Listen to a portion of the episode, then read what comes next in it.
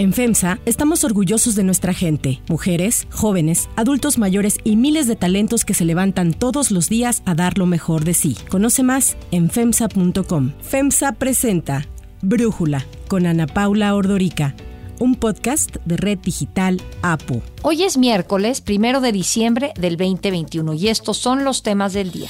Emma Coronel, la esposa de Joaquín El Chapo Guzmán, es condenada en Estados Unidos a tres años de prisión. Estados Unidos analiza imponer cuarentena a quienes viajen a su país, incluidos los estadounidenses, esto ante el avance de la nueva variante de COVID, Omicron. La inflación en Alemania está en 6%, es el nivel más alto desde 1992, por lo que surgen presiones para que el Banco Central Europeo modifique su política monetaria y aumente la tasa de interés. Pero antes vamos con el tema de profundidad. No les voy a fallar. Vamos a aplicar los tres principios básicos. No mentir, no robar, no traicionar al pueblo. Me canso ganso porque durante todo el periodo neoliberal se dedicaron a saquear, a robar a manos llenas y ahora no pueden ni podrán. Tengan para que aprendan. Ya no me voy a reír porque después dicen que es una risa diabólica. Este miércoles se cumplen tres años de que Andrés Manuel López Obrador llegó a la presidencia. De acuerdo con la última encuesta del Universal, el presidente López Obrador cuenta actualmente con una aprobación entre los ciudadanos del 68%. Esta cifra representa un incremento de 6 puntos porcentuales en relación con la medición del trimestre anterior y es la más alta registrada en los últimos dos años. Otras encuestas le dan niveles de aprobación similares. Al parecer, los programas sociales del gobierno, que muchos califican como populistas y clientelares, las mega obras y las mañaneras, en donde todos los días nos hace un resumen de lo bien que va el país y el gobierno, han tenido un efecto positivo, cuando menos un efecto esperado por el gobierno. Así estamos, pero es por la gente, por el pueblo, porque el pueblo es sabio. A su llegada a la presidencia, Andrés Manuel López Obrador prometió que no le iba a fallar al pueblo. Para Brújula, el escritor Jorge Cepeda Patterson hace un análisis de la primera mitad del gobierno del presidente López Obrador. A tres años de gobierno de Andrés Manuel López Obrador, habría que decir que el resultado es evidentemente de claroscuros. AMLO está intentando un cambio de régimen, pero sin desestabilizar al sistema. Es decir, intenta modificar el edificio sin provocar derrumbes. De ahí el cuidado en su relación con Estados Unidos, su interés en un nuevo tratado de libre comercio o su empeño en mantener la estabilidad financiera, su aversión a contraer deuda o mantener también la estabilidad política. Un giro hacia las clases populares, pero sin aumentar el impuesto a los ricos o emprender campañas de privatizaciones. En lo positivo, habría que mencionar el estilo austero a una administración pública caracterizada por la frivolidad y el dispendio, el mejoramiento del salario mínimo, los proyectos en regiones del sureste antes abandonadas, el fin de las prebendas y abusos fiscales por parte de los multimillonarios. Ha ayudado que en el balance el poder político intente acotar el poder económico, que francamente se había apropiado de la cosa pública. En lo negativo, habría que señalar la polarización y la belicosidad del presidente, que sin duda le da popularidad y altos niveles de aprobación entre las mayorías, pero dificulta un clima favorable al crecimiento que tanto necesita el país. Para conmemorar estos primeros tres años, el presidente llamó a sus seguidores al Zócalo de la Ciudad de México este miércoles a que lo acompañen en un informe que más bien va a parecer una oportunidad para mostrar músculo político. López Obrador asegura que ya ha pasado mucho tiempo sin estar con la gente. Por ello, ha convocado esta reunión masiva en momentos en que la pandemia de coronavirus entra en una etapa de incertidumbre por la nueva variante Omicron. A pesar del dolor, de la tristeza por la pandemia, pues tenemos que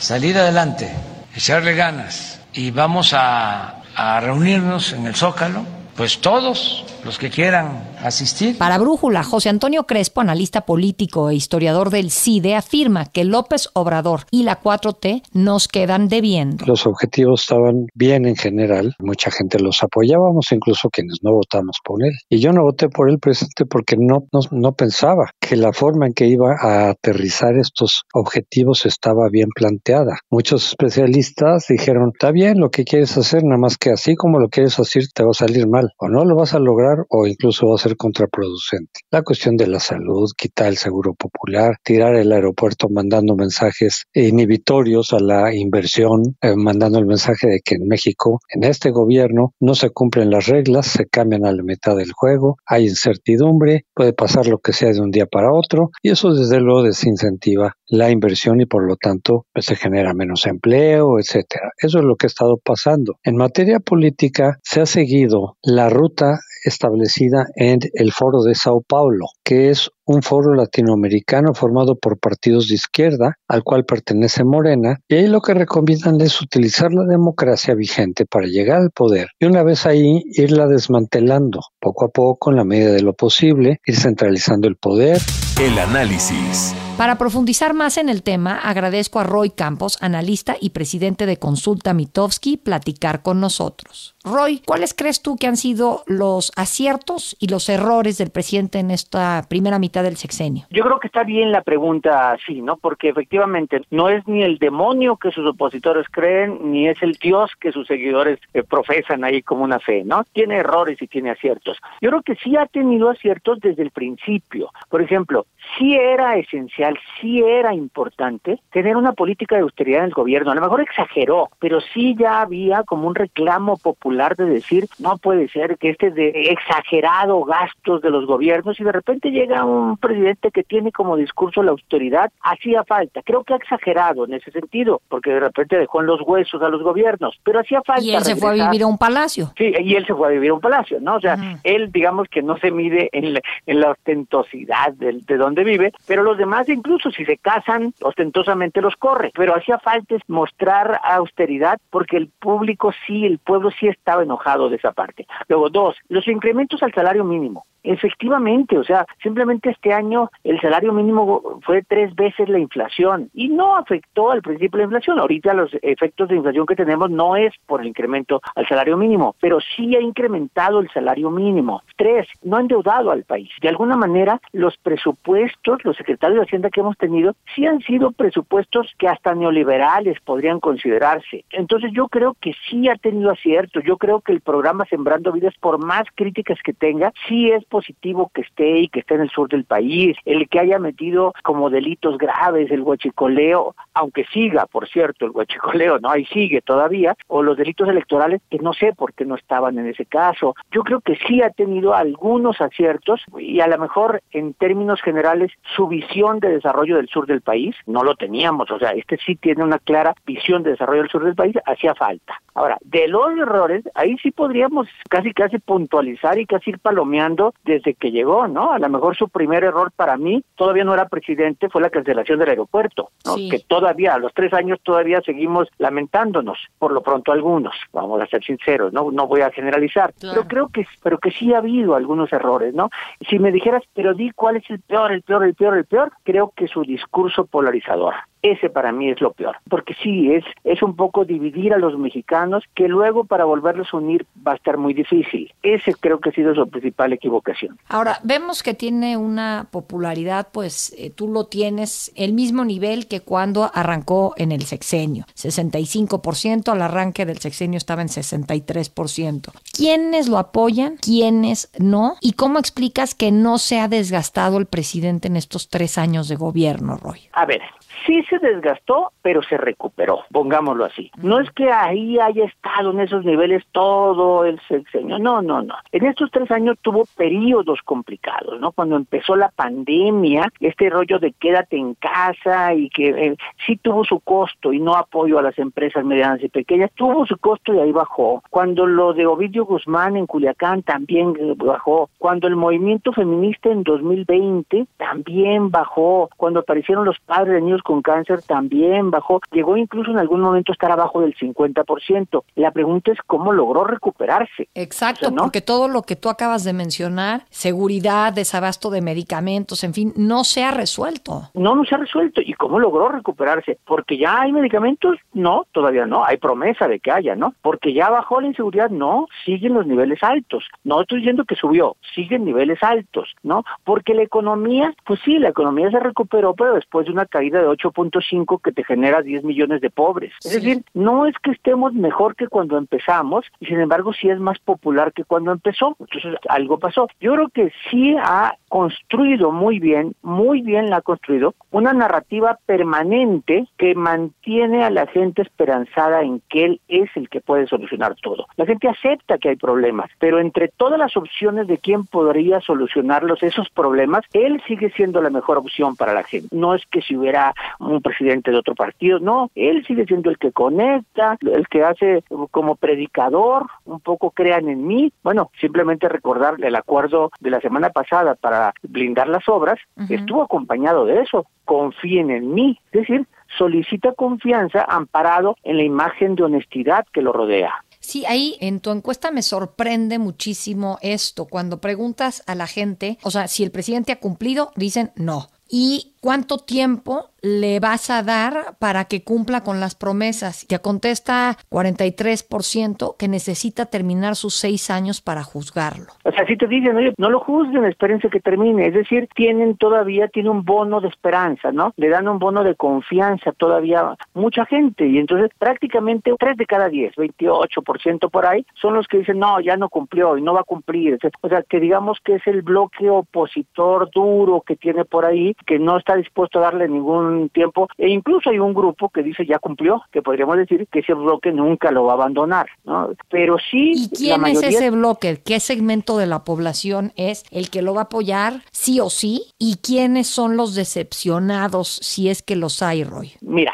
los grupos donde más apoyo tiene, donde más apoyo es entre los campesinos tiene mucho apoyo. Tiene mucho apoyo en los estudiantes de universidades públicas. Tiene mucho apoyo en el sur del país. Tabasco es impresionante. Tabasco, Oaxaca, Campeche, Guerrero. Ahí tiene mucho apoyo. Lo ven como alguien distinto, como que se sentían olvidados. Y en el resto del país yo te diría que son aquellos que estaban realmente enojados con los malos gobiernos anteriores. Estaban y entonces el argumento para apoyarlos siempre es los otros eran peores. Él dice mentiras, tampoco los otros decían verdades, o sea, no tampoco me digan, estaban llenos de mentiras. Entonces, el argumento para defenderlos siempre es utilizar a los anteriores como un ejemplo de que eran peores.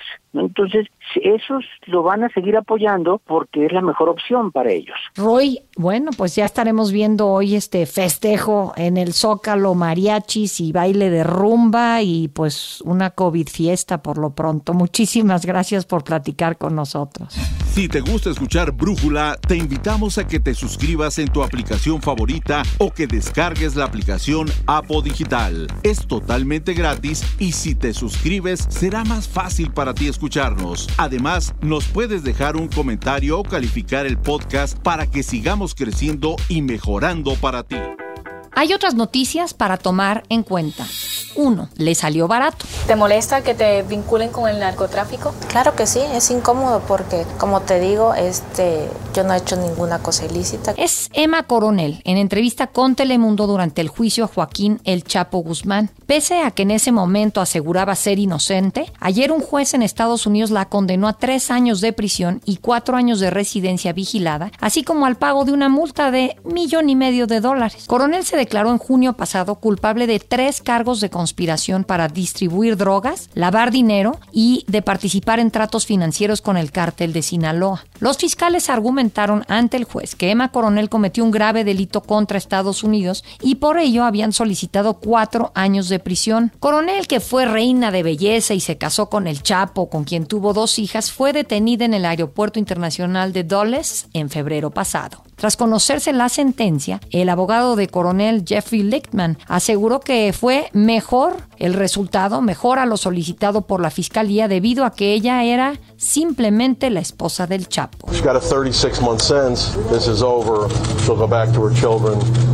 2. Restricciones de viaje en Estados Unidos. Tal como lo adelantábamos en Brújula, el presidente Joe Biden dará a conocer mañana su plan para hacer frente a la variante Omicron del coronavirus. On Thursday, I'll be putting forward a detailed strategy outlining how we're going to fight COVID this winter, not with shutdowns or lockdowns, but with more widespread vaccinations, boosters, testing and more. Si bien Biden había asegurado que no habría cierres ni confinamientos, el diario The Washington Post revela que al interior del gobierno se discute la posibilidad de que todas las personas que ingresen al país deban presentar una prueba COVID negativa independientemente de su estado de vacunación y de qué país provengan. Esta prueba deberá ser de máximo un día antes del viaje. Además, será necesaria una nueva prueba dentro de los 3 a 5 días posteriores a haber llegado a Estados Unidos. Sin embargo, la polémica surge con la propuesta de que todas las personas que entren a Estados Unidos, incluidos los ciudadanos estadounidenses, tendrán que someterse a una cuarentena de 7 días, aun cuando entreguen pruebas negativas. Con esto, en los hechos se podría hablar de un cierre, a pesar de que el propio presidente lo había descartado.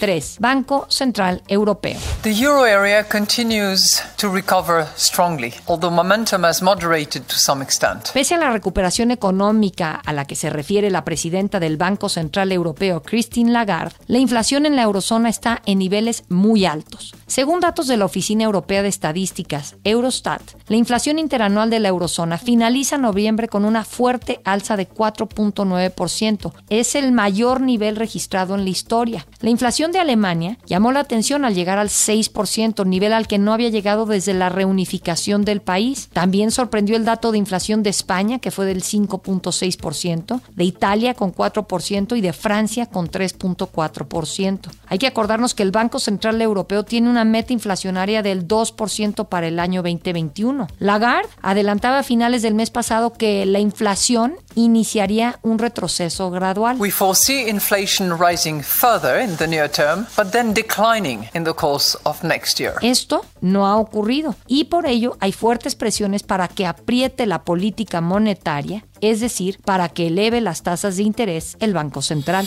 Yo soy Ana Paula Ordorica, Brújula lo produce Batseba Feitelson, en la redacción Ariadna Villalobos, en la coordinación y redacción Christopher Chimal y en la edición Omar Lozano. Los esperamos mañana con la información más importante del día. Oxo, Farmacias ISA, Cruz Verde, Oxo Gas, Coca-Cola FEMSA, Invera, Torrey y PTM son algunas de las muchas empresas que crean más de 245 mil empleos tan solo en México y generan valor como parte de FEMSA. FEMSA presentó Brújula con Ana Paula Ordorica, un podcast de Red Digital APO.